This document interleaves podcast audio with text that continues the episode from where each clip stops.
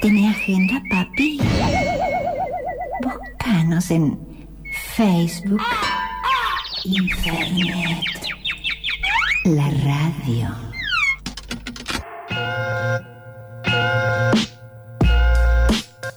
Ajá. Rebecca Lane. Guau, ah. Y esta es otra eh, instancia importante del programa. Porque sí, con nosotros está Romy Cultura y Feminismos para principiantes. Aplauso, Paloma. Un aplauso para mamá. Hola, Romina. ¿Cómo va? ¿Cómo estás? Bien, muy bien. Qué suerte. Muy contenta. Qué bueno. Más feminista que nunca. ¡Vamos! Y más peronista, porque si no. Y hoy en tu, en, tu, en, tu, col- en tu columna, en tu columna, Sí. ¿de qué vamos a hablar? Hoy vamos a hablar de una consigna que, como decíamos en el anuncio, parece que es un tema de los redondos, pero es una consigna política del feminismo. Eh, saberes feministas, digamos, que fuimos eh, creando, que es la consigna Lo personal es político. A ver. ¿Alguien sabe de dónde viene? ¿Tiene noción? No. Eh, ¿Le hace ruido que la escuchó en algún lado?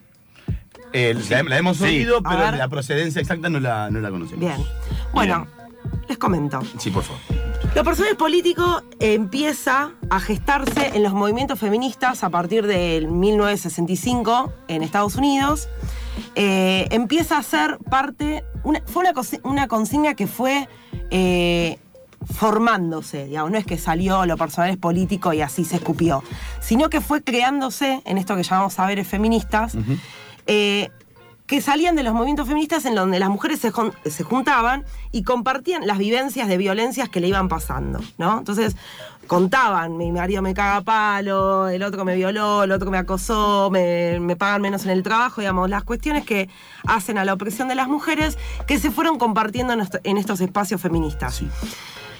Eh, en 1969, Carol Hanisch es una escritora que va a sacar un escrito con esta consigna, lo personal es político, y es un panfleto que va a circular muy fuerte en todo este universo de movimientos que en ese momento estaba muy activo porque recuerden que guerra de Vietnam, eh, el movimiento hippie, en contra del consumismo, en contra de, bueno, de la guerra, eh, y em- es un, un auge del activismo, ¿sí? Este- esta consigna va a aparecer en el calor de esas luchas en los años eh, 60 en Estados Unidos y se va a instalar lo personal es político. ¿Qué quiere decir en sí mismo lo personal es político? Que las violencias que sufren las mujeres dentro de la esfera de lo privado, en la esfera de lo doméstico, son compartidas por otras mujeres. Entonces, ¿qué pasa? Se empieza a develar que no, es- a mí, no me pasa a mí sola, le pasa a muchas. Y cuando le pasa a muchas, no es algo personal de mi vida que no, nadie más tiene que referir, sino que se empieza a poner luz que es un problema social, que es un problema político y que el Estado debe intervenir Claro. a partir de las políticas públicas. No dejar sola a la persona que está siendo. Exacto, digamos, que es un problema general, no un problema individual. Ah. ¿Sí? Que además es como un, un poco también una crítica a la organización de los partidos eh, que fueran de izquierda o pretendidamente revolucionarios, que dieran ese espacio, ¿no? Porque Totalmente. Bueno, eso va a venir un poquito más adelante, pero sí empieza, empie- es- es- está bastante mezclado por todas estas causas activistas de esa época, pero sí, empieza a pasar eso, pero también surge de la violencia doméstica, ¿sí? De lo que pasa adentro Claro, de la casa. para adentro. De lo que pasa adentro de la casa. Que el chabón no es que me caga palo a mí sola porque no lavo bien los platos, sino que cuando empiezan a darse estas reuniones feministas, estos grupos, las mujeres van a ver que a las otras les pasa lo mismo. Entonces ahí es donde se empieza a, eh, a cuestionar y a decir, bueno, esto nos pasa porque vivimos en un sistema opresor, un sistema que nos discrimina, un sistema que eh, nos deja fuera del espacio público que recordemos, esto lo hablamos un poco con el contrato heterosexual, el contrato heteronormativo, donde el espacio público está solo designado al varón y el espacio privado a la mujer, que es la casa, el cuidado, los niños, la maternidad, y lo público es el trabajo, el prestigio, el salario, eh, bueno, el reconocimiento, ¿no? Entonces empieza a poner, eh, a ponerse manifiesto esta tensión y las feministas van a decir lo personal es político y esto es un problema de la sociedad y del sistema patriarcal que ya vimos que, que era el sistema patriarcal.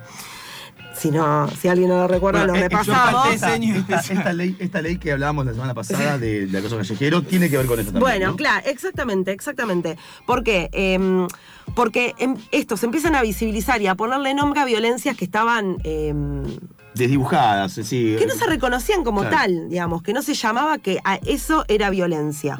¿Sí? Entonces, eh, estas vivencias feministas son vivencias eh, de liberación, vivencias de emancipación hacia la mujer y yo siempre lo digo, las, las feministas hemos construido nuestras propias teorías y hemos desarmado conceptos estigmatizantes y lo hemos vuelto eh, teorías analíticas. Hemos vuelto, por ejemplo, el concepto de femicidio, que ahora lo vamos a ver, es un nombre que surge del feminismo, que surge de las teorías feministas. Por, eh, ahora se me viene a la cabeza eso. Y lo personal es político es eh, uno de ellos. ¿Sí? Bueno, entonces, como bien me trajiste a la memoria, eh, el lunes pasado estuvimos hablando del acoso callejero, que se enmarca en la ley 26.485, que es una ley sancionada en el, en el año 2009 en la presidencia de la doctora Cristina Fernández de Kirchner, y que eh, pone eh, luz a un montón de otras violencias porque la ley que nos regía era la ley de violencia doméstica. ¿Qué quiere decir esto?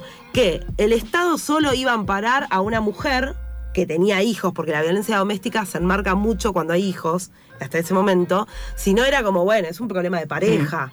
Nosotros no nos vamos a meter. Pero me, me- me rompió la cabeza. Y, pero es un problema de El famoso crimen pasional. Exactamente, exactamente. ¿no? El crimen pasional se enmarcaba un poco en esta noción de que la mató por la que, eh, porque la quería mucho, porque lo cagó. Digamos, estaba bien que la mate, si me metí los cuernos. O sea, ¿qué iba a hacer? Puso en juego mi hombría, mi, mi virilidad. eh, ¿no? Entonces, esta, esta ley del 2009 va a poner nombre a muchas violencias que estaban silenciadas. Y va de la mano con esto que estamos hablando. Lo personal es político, el Estado tiene que intervenir porque el problema de la violencia hacia las mujeres es un problema estructural, es un problema mundial y es un problema histórico.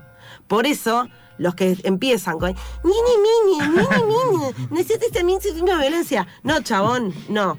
O sea, los varones no sufren violencia histórica, estructural eh, del- eh, de las mujeres por ser varones. O sea, hay otras violencias, obviamente, no estamos negando la, violencia, las pero que hay vienen a, partir también del, del- del- del patriarcado. Claro, sí, Exactamente. de- de normal que es que el hombre sea un varón el que te ejerza la violencia, Claro. au- aun cuando te dicen, ah, los hombres también los violan en la cárcel, pero otros chabones. pero otros chabones. no, no, no es que te violan mujeres. Exactamente. Y obviamente hay casos, porque siempre Por están que dicen, hay casos de mujeres que mataron. Sí, sí, Obvio, queridos, pero en la Argentina hoy tenemos un femicidio cada 25 horas, datos totalmente eh, que, oh, eh, que gestionan las organizaciones porque el Estado ni siquiera las está generando de manera oficial como lo obliga la ley. Entonces, digamos, la- estos datos surgen también de- de- del feminismo, del movimiento de mujeres. Eh, así que, digamos, no está pasando eso al revés. Eso es como un dato bien sencillo de entender, Raúl, es, digamos, ¿muere un varón cada 20 horas porque lo mata su pareja? No. No. Bueno. ¿Muere una mujer cada 20 horas porque lo mató su pareja o expareja o familiar? Sí. Bueno, sí. Listo. dale. Es sencillito. No, no, es fácil la sencillito. Short Si no lo entendés es porque no le pones mucha onda. Mm. No, no, vamos, vamos a desarrollar pedagogías de sensibilidad y no de la crueldad, como habla Rita Segato, de tener empatía con el dolor y los problemas eh, de, de la sociedad donde otros sufren y donde debemos desarrollar la empatía, no el desprecio y eh, ningunear y rebajar eh, este tipo de conflictos. Además, eh, Romy, eh, parece ser una exigencia bastante elemental del feminismo eh, que, que- que tiene como consecuencia las nuevas tipificaciones legales de llamar a las cosas por su nombre. Exactamente. eso, eh, los crímenes de odio, empezar a, a- a también discriminarlos entre sí y que no sea como toda una, una bolsa de pedos como lo era. Totalmente, totalmente. Y cuando distinguimos este tipo de violencias, podemos accionar en la realidad para poder modificarla, si no es como toda una gran pelota. Por eso lo personal es político, eh, hablamos de la ley eh, el lunes pasado, la retomamos de nuevo, porque hay tres tipos de ley que yo quiero destacar en esto de eh, lo personal es político, que eh, la ley las tipifica, las pone como modalidades de la violencia hacia las mujeres y que a veces tienen algunos grises que... los- Confunden, que confunden. Entonces. Y distraen. y distraen. Y distraen y hacen que pasen desapercibidas. Y ah, no, no es violenta. ni- Bueno. La violencia sexual parece que la tenemos todos muy clara, ¿sí? que sí, sí, violar, eh, tocar el culo, no. La violencia sexual, y parece que fuera externa a la relación de pareja o la relación sexoafectiva que eh, una mujer y un varón puedan tener. Pero la violencia sexual también se ejerce dentro de las relaciones. Y lo que va a destacar este eh, artículo es que la violación también es la que sucede dentro del matrimonio. ¿Sí? La relación con- eh, en- dentro de la- la- un matrimonio, una pareja, no es consentida porque somos pareja y eso ya se. El varón entiende que la mujer tiene que decir que sí. Sino que la relación sexual también puede ser forzada con la pareja y que eso es una violación. Y porque es tu marido, tu novio, lo que fuere. eh, No justifica no ni- ni- justifica, no justifica, no justifica. Que las, eh, viste el típico de me duele la cabeza, que en realidad y los tipos piensan que le decís eso porque en realidad querés que no, que sí, no, chicos, no, es no, sí, es sí. Digamos, no tiene, no hay grises ahí, no hay grises, no importa que sea tu marido de hace 30 años, no querés, no querés. Y eso está tipificado como una violencia dentro de la pareja y la ley lo aclara y a mí esto me parece maravilloso porque parece muy obvio, pero no lo es. Pero es que el concepto del matrimonio históricamente era el permiso del acceso carnal hacia a la mujer. Pero es un matrimonio que no es del derecho social, es el, el otro casamiento. Exacto. El, el histórico, no, el, no el, el vínculo entre dos personas que está hecho del Estado. Ahí no, es una sociedad en la que no podés avasallar los derechos del otro solamente porque están en sociedad. Exacto, y que no tiene que ver con las clases sociales, porque muchas veces esto se confunde con que en los sectores populares o en las clases eh, sociales más bajas, esto se da medio como un mecanismo que tienen los sectores populares. No, esto también pasa en los sectores de clases medias altas. Sobre todo a las mujeres de los sectores altos le cuesta mucho más reconocer que viven en una relación violenta porque gozan de privilegios a los cuales no están dispuestas a renunciar, como el privilegio económico, ¿no? Vivo en el country, tengo la tarjeta liberada. ¿Se acuerdan el famoso caso del tipo que la mata con los abogados? No me acuerdo el caso, el apellido, pero es, el- se juntan para divorciarse en un country. El tipo le dice, vení que te quiero mostrar algo. El pituto Eh, y la y la cuchilla encierra en una habitación con todos los abogados, la gente ahí y la cuchilla. Este, El pituto en este, el pituto. No, no, ese es otro caso. Fue en un country, no me acuerdo. El, el No tipo era- era un, un, un empresario No, muy Dalmazo, famoso. Dalmazo, ¿no era Dalmazo? no, No. Dalmazo no. Bueno, ahora Bueno, acá está producción. hablando fruta malísima, la- no, las no. chicas- ahora tiramos bien el nombre, pero digamos. Esto eh, cuesta muchísimo a veces ponerlo en evidencia por los privilegios de clase, porque nunca nos olvidemos que en algún momento ya vamos a hablar del feminismo Farré, interseccional. perdón, acá Sí. por la borracha que Farré es el. Ese, Farré, el caso Farré, que no fue hace tanto. No. No, dos años creo. Sí, sí. Bueno, de estos casos, eh, quizás a veces sin llegar al extremo, que es eh, el femicidio, pasa, constantemente pasa que eh, están estos tipos de violencia y por el goce, como decíamos antes, de los privilegios, no se visibiliza tanto. Esto por un lado. Y después otra violencia que me parece importante, que también pasa a decir desapercibida, es la violencia económica o patrimonial, esa- que también es se ejerce dentro de la pareja. Exactamente. Y eso también lleva eh, mucho, eh, mucho odio, porque genera mucha desigualdad. Exacto, porque volvemos, lo personal es político. ¿Qué pasaba? Eh, te casabas con un chabón, vos a la casa a criar pibes, el tipo a laburar, digamos, y te dejaba 30 pesos, te deja, porque todavía esto pasa, te deja 30 pesos para la comida de eh, toda la semana. Y cuando llega y no hay eh, bondiola, la cerveza para comer, te dice, pero, pero escúchame, ¿qué hiciste con la plata? ¿No? Eso desencadena eh, una violencia muy grande, que llega a lo físico, pero a lo psicológico sobre todo, porque todas las violencias van un poquito encadenadas.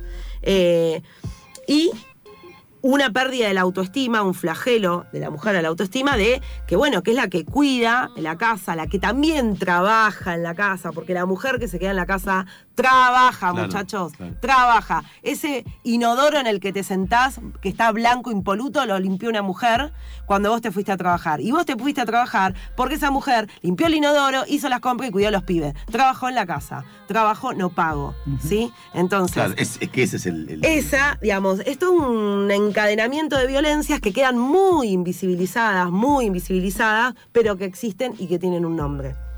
Y que a través de la economía y de lo económico eh, empieza a, bueno, digamos, a, a aparecer. Y que la ley, de manera muy acertada, le va a poner nombre, la violencia económica y patrimonial. Y por último, eh, una violencia más que también destaca la ley, que es la violencia simbólica, que eh, que es la que se ejerce a través de los estereotipos. ¿Qué es un estereotipo? ¿Qué es un estereotipo? Lo- la carita, los- me encanta. lo- luchan los por los dos. Eh, right and eh, left. Este, muy bueno. Eh, Es un no, ponerle lo- los cánones de belleza a las modelos, Bueno, con sus cuerpos sí. perfectos y Bien. culturales, por ejemplo. Por ejemplo, bien, son imposiciones culturales sociales que determinan cómo deben ser las mujeres y cómo deben ser los varones. Esto arranca Y las parejas que- también, y las ¿no? parejas y la sexualidad y absolutamente todo, y eso va determinando cómo debemos ser, ¿sí? Entonces, las mujeres tienen que ser flacas, lindas y, y calladitas, y los varones tienen que ser fuertes, trabajadores y proveedores, por decir la que Tres, como tres, Pierre. Sí, como Pierre. Eh, Pan y trabajo. Entonces, esas ¿O imposiciones. no? ¿O no? Familia, pan y ¿O trabajo. no, mierda? Esas imposiciones que empiezan desde la infancia, por eso es tan importante la aplicación de la eh, ESI en las escuelas, que ayuda a derribar este- estos estereotipos que comienzan desde que somos chicos y chicas y chiques. eh, lo que hacen es incrementar esta violencia simbólica en la que nos debemos adaptar a los moldes sociopatriarcales, ¿sí? Entonces, cuando vos rompes eso, eh, bueno, te dicen de todo, ¿no? Por supuesto, puta, lesbiana, no sé, todo lo que se le pueda decir a una mujer cuando rompe el estereotipo, ¿no? Machona, eh, no sé, no, no, ayúdenme, tírenme. Raúl. Raúles. Eh, bueno, eso es violencia simbólica. Y la ley lo, lo va a poner como una modalidad. Está bien, vos. No estamos hablando de que vos esta violencia vas a la comisaría y la denunciás.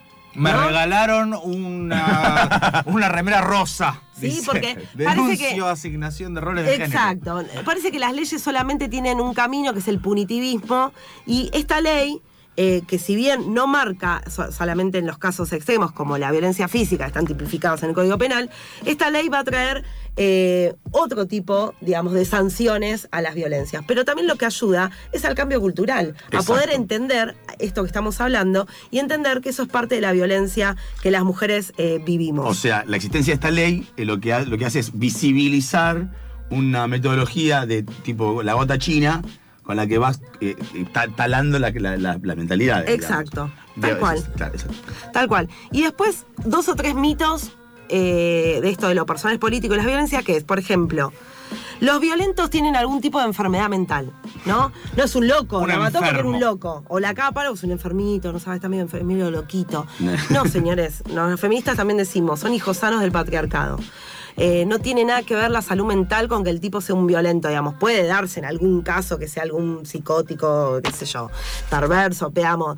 No se justifica eh, la violencia porque eh, es un loco. No, es un tipo que nació en una sociedad con un sistema que entiende que las mujeres somos inferiores. Entonces, como entiende eso, ejerce ese poder que tiene que la sociedad le otorgó, por supuesto. Después, otra cosa, otro mito, es que, em, que las mujeres que son víctimas de violencia les gusta un poco que le peguen. ¿No? Que, porque al final siempre vuelve, ¿viste? Eh, como que se va, pero después vuelve. Bueno, digamos, si esa mujer llegó a esa instancia, claramente es porque tiene detrás un montón de dificultades para poder salir de esa relación. En primer lugar, psicológica, porque una mujer que soporta toda una relación de violencia durante muchos años, no estamos hablando de un, un cachetazo al mes y, y- y se, y se quedó. Estamos hablando de años de relaciones violentas extremas. Esa mujer que soporta y que a veces va y que a veces vuelve y se da cuenta, pero no tiene construida una, psique, una eh, personalidad y herramientas emocionales y psicológicas para salir de esa relación, también eh, tiene eh, restricciones en el orden económico, que era lo que hablábamos antes. Seguramente no trabaja, seguramente no pudo estudiar o no quiso, no pudo por todo este tipo de, condicionamientos patriarcales. Entonces, una mujer no, no es que no sale porque le gusta que le peguen, no sale porque no puede y porque es una víctima y la debemos acompañar y la debemos eh, apoyar eh, en estas recaídas, ¿no? Para que lentamente pueda visibilizar lo que le pasa. ¿Se entiende? Claro, sí. perfectamente. Sí, que Sí, tampoco sí, es sí. algo instantáneo, además, como que, te, que bueno, o por lo menos lo que, lo que dice la gente también que, que acompaña a mujeres en situaciones de violencia eh, en la pareja, es que tampoco es que le decís, eh, me parece que estás en una situación violenta y listo, se da cuenta y entonces todo. Ah, era- sí, claro. ¡Qué ¿No te boluda! parece que si la violencia Yo pensé que era amor. Claro, Claro. no, pero que parece además que si no, decís, bueno, hay violencia física, bueno, esa es la violencia. Cuando Tal no lees un montón de cosas anteriores y vos decís, bueno, si el chabón promete que nunca me va a poner una mano encima, entonces nunca más va a ser violento. Pero hay toda una, todo un, un- una serie de, de crecimiento de, de violencia, de esta pirámide de cadenas de violencia que, que se van a seguir dando. Es difícil Exacto. identificar. Exacto. Y como hablábamos de saberes feministas, dos cosas más para terminar. Eh, los saberes feministas también le pusieron nombre a la muerte de las mujeres en manos de los varones y el concepto que en el año 2012, también en la presidencia de la señora Cristina Fernández de Kirchner, se sanciona y se modifica el Código Penal y se incluye el término femicidio Bien. para ponerle nombre a eso que era crimen pasional, homicidio, agravante. No, se llama femicidio y es un término político que va a denunciar la naturalización de la sociedad hacia la violencia hacia, eh, la violencia hacia las mujeres. Perdón. Eh, entonces, este concepto se va además a utilizar como agravante y en algún momento hablamos del travesticidio, otro concepto que a través de la jurisprudencia se empieza a instalar a partir del asesinato de Diana Zacayán, que empieza a llamar las cosas por su nombre y esto es gracias a los saberes y a la agenda eh, feminista. Y para cerrar, les quiero dejar eh, a mi autora casi favorita, no, no lo quiero decir que es mi favorita, pero bueno Pero es tu favorita. pero es una de mis favoritas, que es Virginia Despentes, que lo pongo acá para que lo vean. eh, Teoría Kong se recontra consigue eh, en PDF, es, eh, es una Biblia, esto lo tienen que leer todes. Y un poco para cerrar de lo que veníamos hablando, leo un recorte eh, arbitrario, por supuesto, que hice eh, de este libro. Para cerrar, ¿sí? Sí. La figura de la perdedora de la feminidad me es más que simpática, me es esencial. Exactamente como la figura del perdedor social, económico o político. Prefiero a los que no pueden, por la sencilla razón que yo no puedo mucho tampoco. Y que en términos generales el humor y la inventiva están más bien de nuestro lado. Cuando uno no tiene lo necesario para creérsela, es generalmente más creativa. Soy una mina más King Kong que Kate Moss. Soy de esas mujeres con las que no se casan, con las que no se tienen hijos. Hablo desde mi lugar de mujer que es siempre demasiado todo lo que es. Demasiado agresiva, demasiado ruidosa, demasiado gorda, demasiado brutal, demasiado ruda, siempre demasiado viril. Sin embargo, son mis cualidades viriles las que hacen que no sea un bicho raro más entre otros. Todo lo que me gusta de mi vida, todo lo que me salvó, se lo debo a mi virilidad.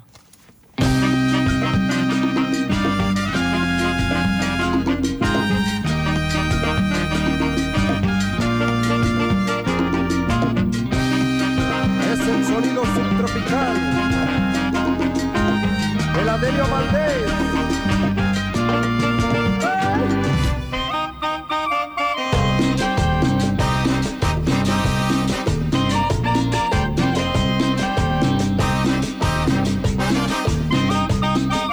Para las que cada día alzan su voz y caminan hacia la vida.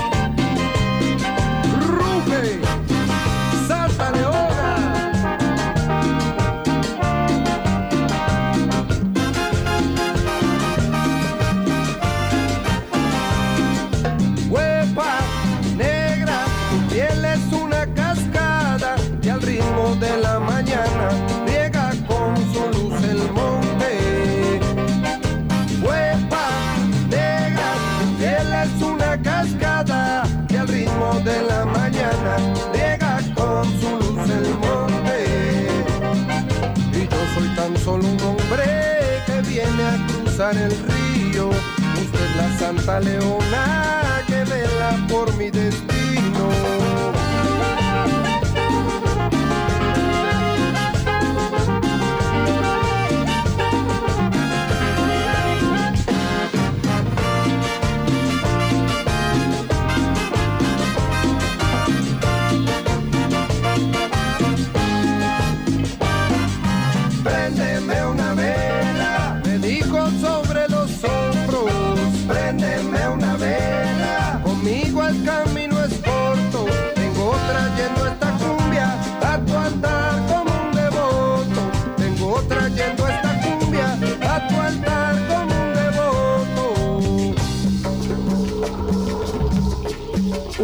Mujer bajará del morro como si bajara una estrella. Mujer de ojos iluminados, latiendo sus manos vida y lucha. Bajo sus pies, la vieja serpiente. Una mujer saldrá de los manglares, su vestido es la tormenta y pisará el suelo de este país sin nombre. Guerrera de los humildes, leona de monte adentro. Otra noche tuve un sueño, en tus brazos me llevabas a la otra orilla contigo, navegante de las almas. La otra noche tuve un sueño, en tus brazos me llevabas a la otra orilla contigo, navegante de las almas. Y yo soy tan solo un hombre que viene a cruzar el río. Usted la Santa Leona vela por mi destino.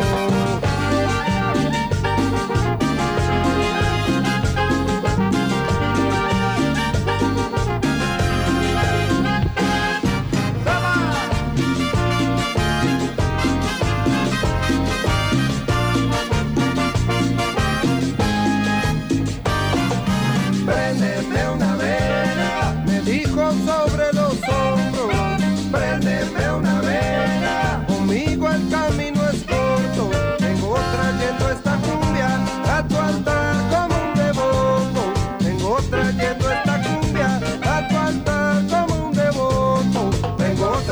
esta cumbia a tu altar como un devoto. Vengo trayendo esta cumbia.